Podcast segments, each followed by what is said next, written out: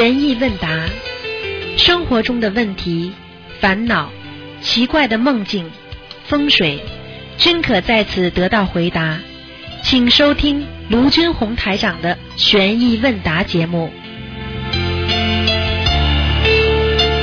好，听众朋友们，欢迎大家回到我们澳洲东方华语电台。今天呢是二零一六年的七月二十四号，星期天，农历是六月二十一号。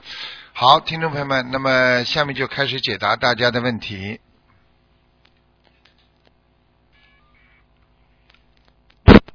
喂，你好。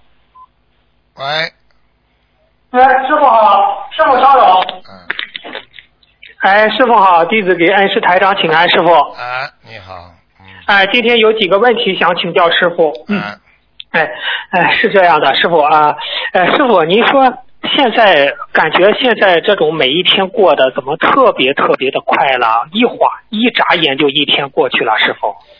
呃，佛陀在两千五百多年前之前，他已经讲到这个问题了。在末法时间的时期的时候，时间越来越快，而且呢，主要是人的精神方面不一样了。呃，有的人呢处于一种严重的压力之中，有的人呢处于一种时间不够用啊，因为这个时代的发展非常的快速，要做的事情越多，人就觉得时间不够用了，明白吗？嗯，明白明白。嗯。哦，那是否是与我们的欲人就是人类的这种欲望的越追求越多也有关系吗？师傅？有关系的，啊，因为、因为你想想看，当你追求的很多的时候，你就会觉得时间过得快了。嗯因为你比方说嗯今天一个小时你就做一件事情，你是不是觉得时间很够用啊？你今天一个小时做、做一百件事情，你是不是觉得时间就过得很快了？就这样的。对对对啊，那师傅，我们学佛人也感到真的是时间也过得特别特别的快啊真的会感觉就像不够用似的，现在。对呀、所以时光如流水呀、一去不复返了。所以每一个人，所以我昨天晚上在开始的时候我还在讲呢，我说现在怎么嗯居然还有人说我时间太多了要打打麻将？哎呀，我真为他们可惜，他们的生命就这么没了啊！嗯，那是，这现在这个社会真的是应该知足是最大的平安了。如果不知足，应该叫他们去医院里看看了，是不啊，是吧？对呀、对呀、对呀、是啊，到医院里去看看，他看看那些吊针的人、爬不起来的人、嗯整天痛的人，他就知道了，要知足啊，真的要知足啊。嗯，师傅，你看现在这现在的医院的人比超去超市的人都多，哎呀，是哎呀，真的是，不去的话，你当然不知道，因为你们还没有到火葬场去呢，火葬场都排不上，排排不进啊！我告诉你，你去看一看，现在火葬场都要排队，都排排队都要开后门的，这要命了！哎，哎呦，师傅真的，哎呀，现在联合国人那个卫生组织曾经做过一个调查，一天嗯。不管怎么样，各种各样的死亡率是二十几万呢，全世界。一天啊！哎呀，你看这个收人收的还还不厉害，二十几万一天呢，吓死人了。是的，那师傅真的是这个末法时期平安就是福啊，是吧？呃，真的、是师傅已经说的，这个是一个非常重要的理念了，啊，非常嗯嗯。啊，平安的，真的有，我们要知足常乐了，真的是不要去追求这追求那了。对呀、对呀、对呀、嗯嗯，好的，谢谢师傅慈悲开示。师傅，这不是呃很快到呃也很快到中元节了嘛？啊七月十五，啊就是这个期间，如果保如果我们呃就是要求菩萨保佑我们平安的话，这段期间至少念多少张小房子呢？师傅有这个概念吗？师傅？保佑我们平安的话，小房子你至少要到四十九章。哦，中元节之前念完四十九章，啊是这样吗？师傅？如果正好年龄碰到三六九，那就不够了。哦，就另外再加啊，对根据你嗯是这样。对对，哦，好的，谢谢师傅慈悲开示。师傅啊，现在有一种现象叫社交恐惧症，你像这种社交恐惧症，呃，如何念经呢？是跟普通的恐惧症一样处理吗？请师傅开示一下。社交恐惧症呢，实际上就是自闭症。自闭症呢哦是属于什么？是属于心灵这个正常状态的失控。就是你本来是很正常的一种心灵状态，但是失控是什么呢？就失去控制了，已经不愿意见到别人了，因为因为很多人在人间碰到很多人骗他了、弄了，他全部储存在他的八十田中里边，所以他到后来看见人他就害怕，所以为什么为什么小孩子在学校里被人家欺负过一次，马上就有恐惧症？嗯，是的，是的。啊，因为什么呢？小孩子心灵的承受能力特别差，所以一次他就记住了。而我们人，大人在承受了无数次的失败之后，或者被人家冤枉、被人家怎么样，你到时候只要这个模式一一启动，啊，这个叫心灵模式一启动，只要相像的，你马上就会吓得呢，不想去接触这些人。所以有些人现在一看。是谁去啊？这个人去，我不去了。谁去吃饭啊？这个人去，我不去了。那这个就是恐惧症嘛？啊，就是这样。因为那那师傅刚才你说的那个小孩这种情况，是不是给他重视到八十天中，他就在就是有点恐惧了？是这样吗？师傅，这小孩子下一次的话，马上进入八十天中了，所以小孩子下不起的。所以小孩子，你想想看，年轻的时候有些小孩子自己曾经被人家啊，是吧，比方说有过在感情上受过伤害，或者曾经被人家在马路上啊强奸过一次，这个一终生这个孩子基本上这个心灵就创伤就不会不会永远不会灭去了。所以为什么很多男的他去去去残害那种青少年，这个罪行特别严重呢？因为青少年你可以毁掉他的一生的，那对人家身心都造成对呀，你看看，所以为什么强奸幼女，他为什么法律上判的这么重啊？实际上在心理学上来讲，就是你已经造成他心灵的伤害，不但是肉体的，是心灵上的伤害了。这个孩子就一辈子就被你心灵破坏的，心灵伤害掉，然后你就一辈子振作不起来了，完了。哦，那师傅，如果像这种情况，他们通过学佛，就是观世音菩萨的心经，让他打开心结，就是通过多念心经，是这样吗？师傅？对呀，只能这样啊，因为他慢慢慢慢会淡忘，不去想了。但是有些人实在太深刻了，他实在他当时吓得嘞，你想想看，拿把刀啊恐吓他呀，你说这种日子谁来一次，谁都会记忆犹新的。对不对啊？呃，是的，是的，嗯，对对对。那赵师师傅，其实这这种儿童这种青少年的培养，身身心的培养，甚至也是尤为重要啊。就是因为从小让他们好好的学佛、念经、许愿、放生，才能有好的品质、品格。现在现在为什么很多孩子？的忧郁症啊，恐惧症，其实就是因为很多都是很多都是因为家庭啊，还有社会环境啊。实际上，家庭呢现在倒无能为力了，主要是社会环境。你看现在的孩子，最主要问题是学校里同学之间的影响是最大的，因为同对对对，同学天天在一起讲的话、做的事情，对孩子本身影响是最大的。爸爸妈妈反而对孩子接触的少，对不对啊？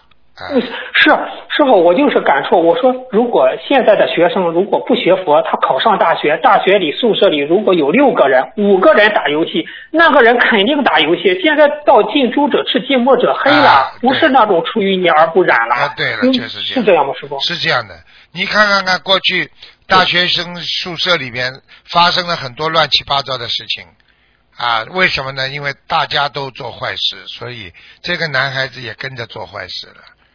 嗯嗯，没有办法的，所以师傅并不是主张集体宿舍特别好，除非我们学佛的人，因为很多东西，因为你看，你看在澳大利亚很多大学，大学里很多学生都会吸那个大麻。哎呀，啊，你看看看，只要五六个人吸了，大家都来吸了，所以你把孩子就害害死了。哎，这个所以澳大利亚，澳大利亚它本身也存在着很多的。弊病，自由式的弊病。澳大利亚，你知道有一个地方，有个有一个省啊，一个地方啊，就专门划出这块地方，你吸大麻专门要到这个地方去吸，就合法的了。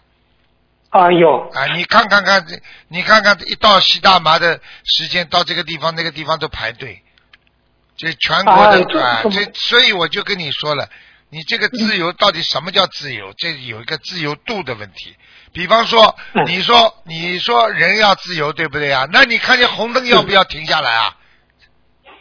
你说我要自由，我红灯也走过去，你就被人家压死了，对不对啊？嗯是的啊，对对对。自由有一个规范的，有个范围的，不能乱来的，也不能乱来，要遵纪守法的，对不对啊？遵纪守法哎，要对对对，啊，师傅，我我再问一个问题，就是现在也有同修反映，他们的孩子啊，就是上高中，哎，直接是整天玩手机啊，老师没收了好几个了，又买又买，哎，天天这个手机不离手啊。师傅，针对这父母也很愁的，很愁啊。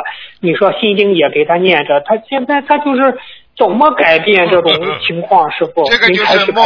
这个就是末法时期的弊病，因为过去没有手机嘛，对不对啊？嗯嗯为什么过去正法时期的人特别纯洁呢？啊，对对啊对，就这么简单。我问你一句话你就知道了。这个饭店你进去的时候很干净，对不对啊？对对，啊，等到你吃饭了，等到你吃 吃的差不多的时候，是不是桌上一塌糊涂啊？味道啊，嗯是的是的垃圾堆的一塌糊涂。其实现在我们嗯已经是饭店的最后，已经是一塌糊涂的时候了。所以你说这个环境怎么能够让人很能够安静的下来，能够有卫生的环境，能够有干净的环境？没有啦，都脏啊，脏的不得了。那那那师傅，你像这种对于这种青少年啊、学生啊，就成天玩手机，就是弄不了，怎么去解决呢？师傅有什么妙法吗？师傅？什么妙法？从小培养。啊哎啊！你看我们在学佛的小孩子呢，从小念经，对不对啊？嗯，对，他们从小听爸听爸爸妈妈话，从小放生做好事。爸爸妈妈说：“嗯孩子啊，好好读书啊，不要不要玩手机啊。”啊，妈妈我知道了，怎么解决？就这么解决的。问题你已经把他已经养成了个坏习惯了，你再解决来不及了呀，明白了吗？嗯嗯嗯哎嗯，那那师傅还有方法吗？师傅，你给他们开始开始啊，师傅，没办法，他们也只有把他拉回来啊，就是让他们经常听师傅的这个佛法啦、开示啦、嗯 DVD 啦，让他们对这方面有兴趣之后，他们能够钻进去。哎呀，台长讲的好，嗯，我喜欢听台长讲话。然后台长说，大家小青年不要玩游戏机，太过分，否则会影响读书。那你看现在很多孩子不听爸爸妈妈话，就听台长话，啊。嗯嗯，这个你要培养教育的，你自己都不让孩子来跟跟听听台长的开示啊，那你说你怎么救得了？你自己都管不了你的孩子，你的孩子还会听你的？你这不开玩笑吗？就像我们一样，你你自己孩子管不了，你总得有一个老师管吧？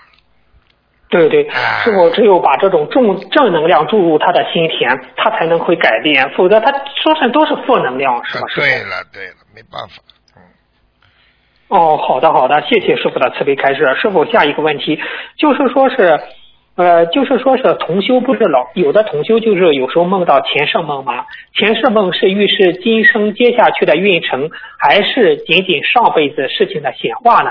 这师傅，要看的呀。你梦见前世，那很简单了，你要懂得你前世做了好事坏事。那么现在你做的梦做到你上辈子正好正好这个时候你穿的这个大大的什么衣服，古色古香的衣服在杀人，那你现在你这段时间你要注意了，肯定有人来杀你。哦就这样。哦，你如明白了果明白了。如果你做梦做到曾经被火烧了，你这辈子要当心家里要着火了，啊，是这样的。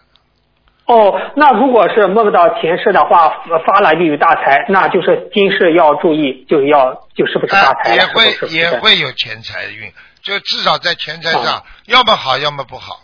如果前世发财你布施，那么这辈子继续有钱财；如果前世发誓你你做了坏事了，你这段时间你要当心，你会有恶报了。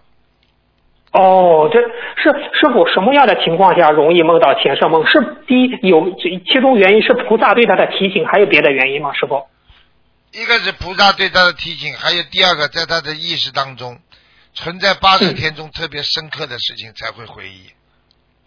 哦，有一个孩子，有一个人生出来之后一直怕水，因为他曾经是淹死的，哎哎哎，就是这种。哦听得懂了吗？嗯。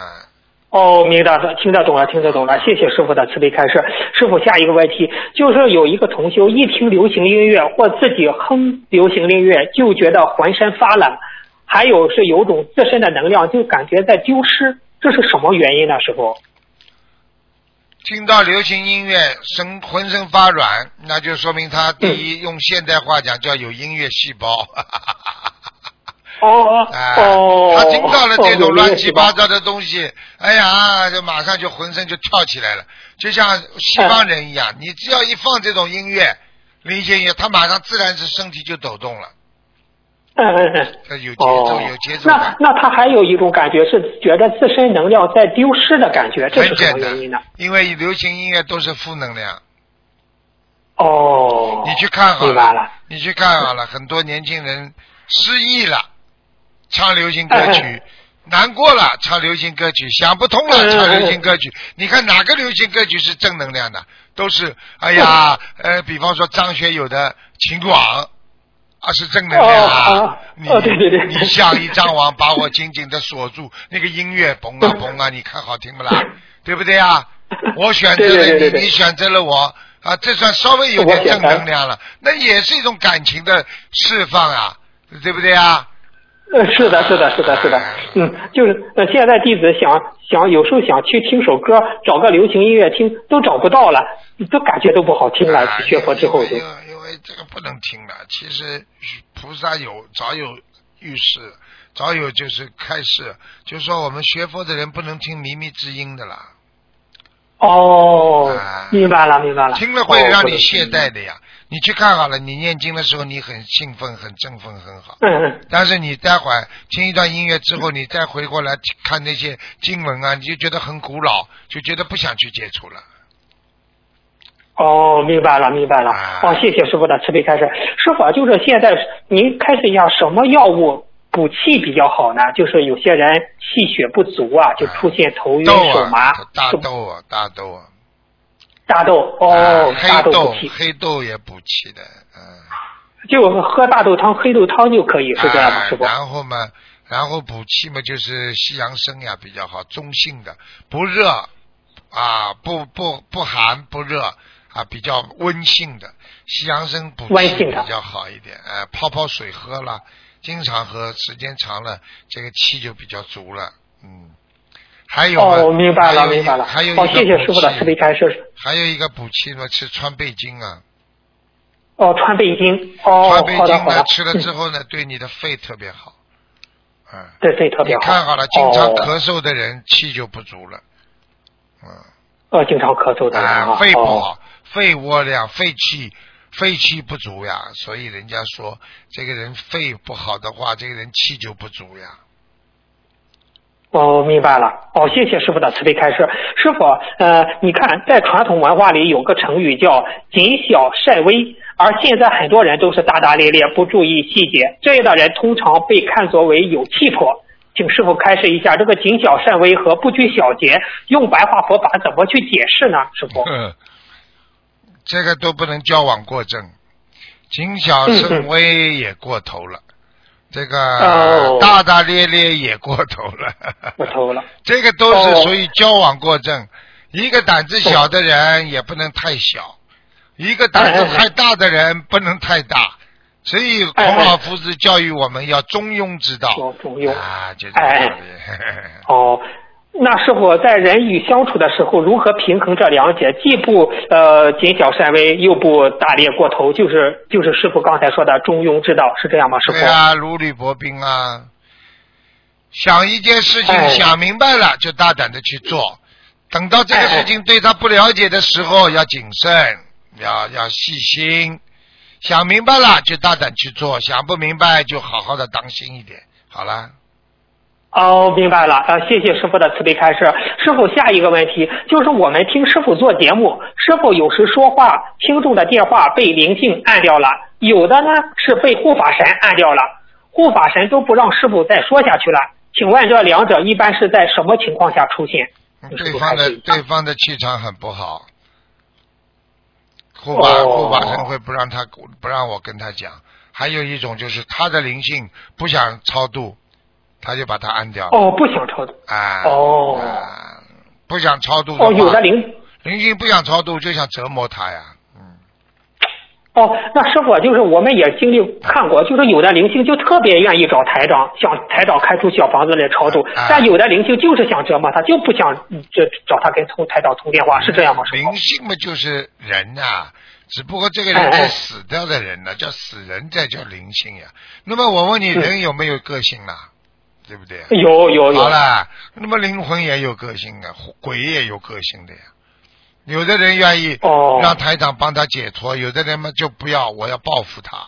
这个人哎呀让他当台长一帮我解脱的话，我没有报复了，所以很多恶鬼嘛，恶鬼他心里不，他叫冤死鬼所以他心心不平呀，明白吗？心不平啊。哦，嗯那是否就是有时候护法神不让师傅再说下去了？是不是第一是护法神保护师傅，第二是不是护法神觉得这个同修就是气场也就是不是太好？修的不好呀，肯定修的不好。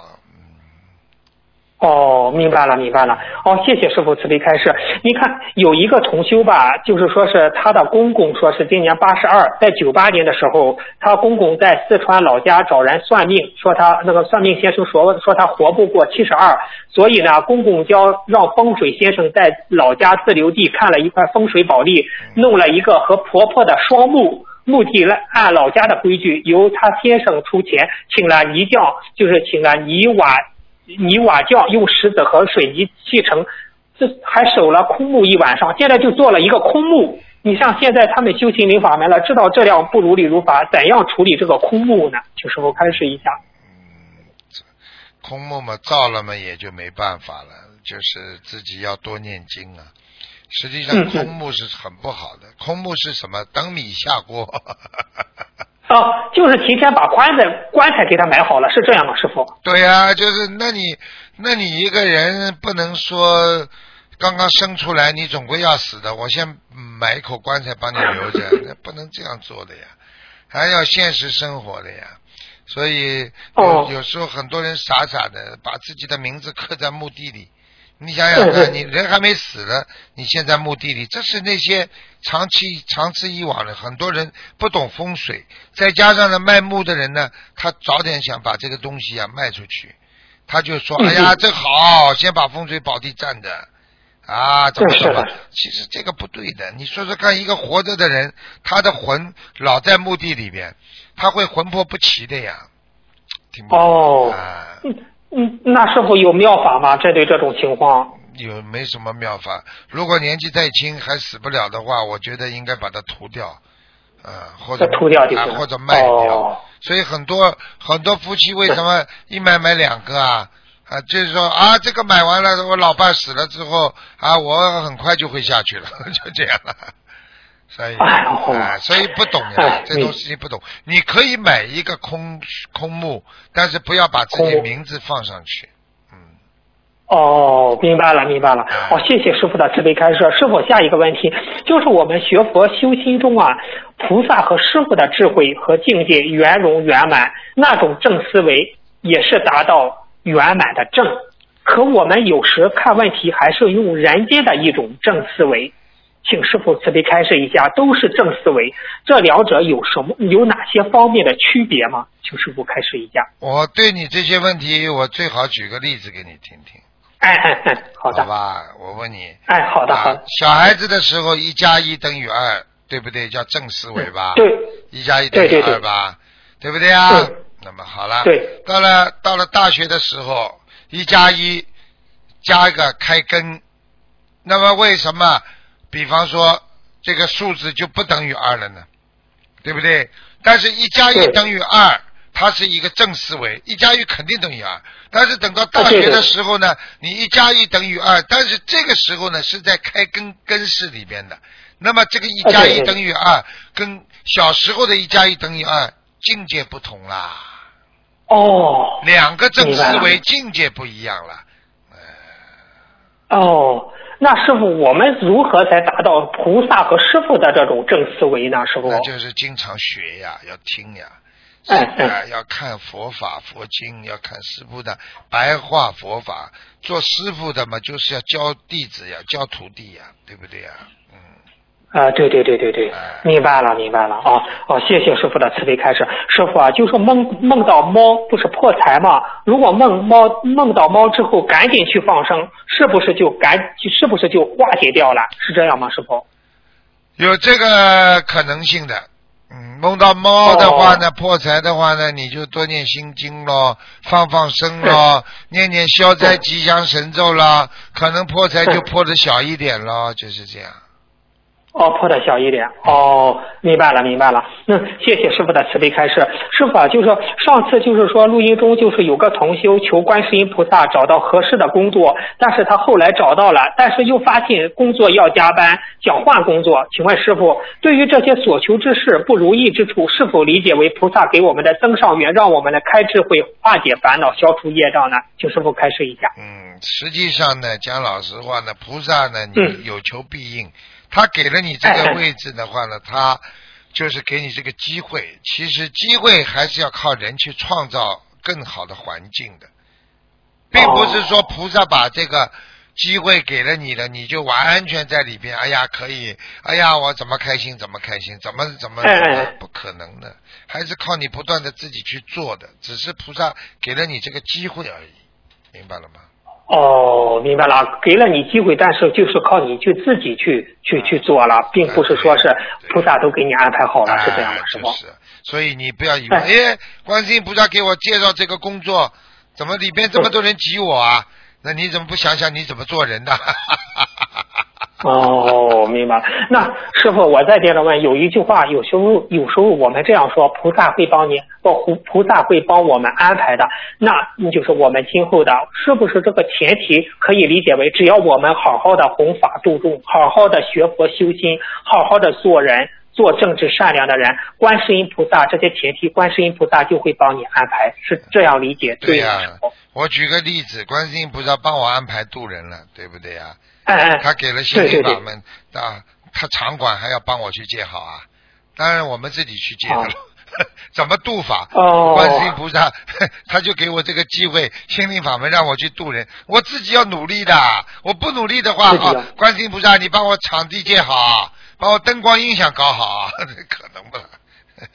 哦，明白了，明白了。哦，谢谢，谢谢师傅的慈悲开示。师傅啊，就是这个异性缘旺的人，就异性缘旺的人，即使自己洁身自好，也会被异性不停的喜欢，从而影响自身的运程。这种情况下，应该怎样保护好自己呢？请师傅开示一下。关门思过，不要出去，少接触人。不要出去。哎，少接触人。知道自己知道知道自己异性缘特别强的人，应该好好关门思过，不要以为自己先嘎嘎先嘎嘎，这个也要那个也要。其实你要知道啊，这个异性缘非常不好的。我告诉你，破财呀，破财还有灾呀。你去看哪个人出事啊，都是因为女人呢。啊，是的，是的。很多人钱财方面出事也是因为女人。哎，男人女人只要一耗淫，马上倒霉的，呃，就是这么。马上倒霉啊！你去看，你去看好了，真的很多很多比较有名的一个这个企业家，他对女色不重的，啊，你去看就是那些刚刚起来的那些那些那些那些暴发户啊，那些，哎呀，吃喝嫖赌什么都来，很快的又没了，出事了。嗯，是啊，师傅您说的对呀，就是我听说我们这边有一个企业家，他上千万的资产，就是说是现在已经不行了，人家就说他玩女人玩的，就是啊，就是这个，这个是最大的问题，而且而且这种肮脏的事情，地府帮你记起来特别快，因为这些东西都是你在人形畜生时，哎呀，人形畜生，你到动物园去看看吧，一堆动物啊，搞来搞去，你这么恶心不恶心了？哎呀。这谈的不是的，是的，是是这个人，人跟人如果建立在一种信誉的基础上，这这这种这种感情能长久吗？只有建立在精神的这个精神上，哎，精神上的，比方说爸爸妈妈爱孩子是精神上的。对不对啊？对对对，菩萨爱我们是精神上的，是永远的爱。对，对不对啊？哎，是的，是的，是的，师傅，我刚才想起您说菩萨爱我们，我觉得观世音菩萨真的是，他从来不说我为你做了什么，而是菩萨就是在默默的帮我们去做，保佑着我们，师傅。是啊，你想想看，很多人嗯现在我们看的很多佛经，就读的很多佛经的书，就是就是这个正正规的那些佛经书上说的观世音菩萨说的那些话，就是像现在上次那个小女孩观世音菩萨留下来的话一样的呀。嗯，这些话就是流流传下来，流传下来就是观世音菩萨的话了呀，明白了吗？对对对啊都是这样是的是的就济公活佛当年说的话，现在把它变成一个佛经，大家都在读《济公传》里边关济公活佛讲的那些话，对不对呀？这这怎么来的？就当年就这么来的呀。所以菩萨是通过各种渠道在人间弘法，在人间啊布道，就是让大家能够懂得佛法这个佛道。所以这些东西都是各种渠道来的，明白吗？明白明白明白。但是师傅，呃，那个济公佛佛的那个小女孩不是说那个南京菩萨呃说的话吗啊？南京菩萨说师傅是性情中人。啊，对呀、讲的一点没错。是的当时京菩萨也做过，也是我的师傅嘛。嗯，对对对，他说您是他的好徒儿，他说是您师傅就是性情中人。当时南京菩萨说的那话特别感人，弟子都哭了，真的是。哎非常性情中人。师傅是就是这样的，我看见看见不好的东西，我一定要指出的。但是指出完之后呢，我又把他们当孩子，我又不不不不不不不忍心去去去多讲他们，就是这样的。嗯。嗯，对，你看他们，你看师傅，你上就是上次的录音中，你看菩萨把弟子要求提高了，但是师傅还是慈悲啊，还是想给他们个机会呀、会呀、对呀、哎，我跟我跟菩萨讲了，我说观世音菩萨给他们多一点机会吧，因为末法时期啊，他们也是很可怜的，他们闻不到佛法呀，嗯所以嗯，尽量救救他们了，先救上船吧。啊，救上船不好好修嘛，这个还是掉到苦海里的呀，明白了吗？嗯。哎，是是是，师傅真的很多的人，他真的是需要去度啊，真的很多人的都在受苦啊，不学佛就很多人，是人现在这些实很多人嗯根本不了解师傅的，他们有时候看我在广播里很严格，实际上你看看嗯师傅这个人，我其实我心软的不得了的，嗯，不讲。哎，师傅，呃，弟子很明白，您就是就是，即使就是把他们就是就是严厉的批评一顿，但是最后您还是慈悲对他们，一师傅。这批评就是加持，而且有一定会救他们的。很多人我讲了之后，你就想，你看看看，一个爸爸妈妈骂了孩子之后会不管孩子不啦？不可能的呀！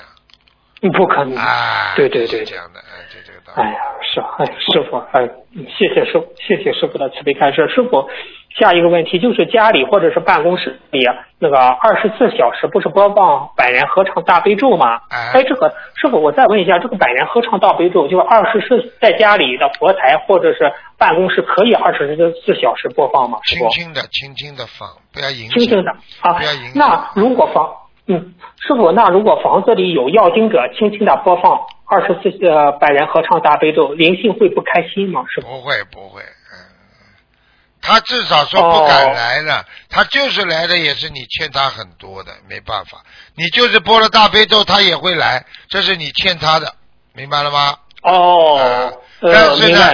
大悲咒一播，一般的野鬼啦，那就不会进来了，嗯。哦，明白明白。哦，谢谢师傅慈悲开始。师傅啊，就是如果夫妻双方有一个人不学佛，另一个人呃有一就是夫妻双方有一个人学佛，另一个不学佛，那结那那那那将来的结果是怎样呢？这种境界不同，师傅怎么去？啊，这个就，呵呵嗯，我我又要打比方了，我所以喜欢比方，对不对啊，这个东西呢就是这样的，很多事情呢，呃，这么比方吧，啊，一对朋友，大家嗯嗯。啊，大家都是体，大家都是在同一个学校，但是呢，这个一对同学之后呢，两个同学都是啊，在在体育方面特别好的，班级里总是第一、第二名，体育最好的。嗯。那么那一个呢，一直一直在努力的学，深造了，嗯深造之后呢，他就慢慢的就离开了这个学校，到了体育学校，专门的体育学校去上课了。嗯嗯嗯那么然后呢，这个人呢，慢慢的呢就得到了啊什么亚运会的冠军了，奥运会的冠军了，那你看看那一个人呢，在哪里呢？那那一个人跟他还能在一起吗？嗯，不能在一起了。就这么，我只能比方，因为比方啊，最好就是如果把这个第二名、第一名同学一起去考体校，一起去到亚运会去参加比赛，一起到奥运会去，那么两个人是不是都是继续是我们国家队的这个这个冠军啊、亚军啊，对不对啊？对对对。如果一个已经到了国家队，还有一个在班级里 体体操最好的，那你说那不是最后不就甩了吗？没办法了呀。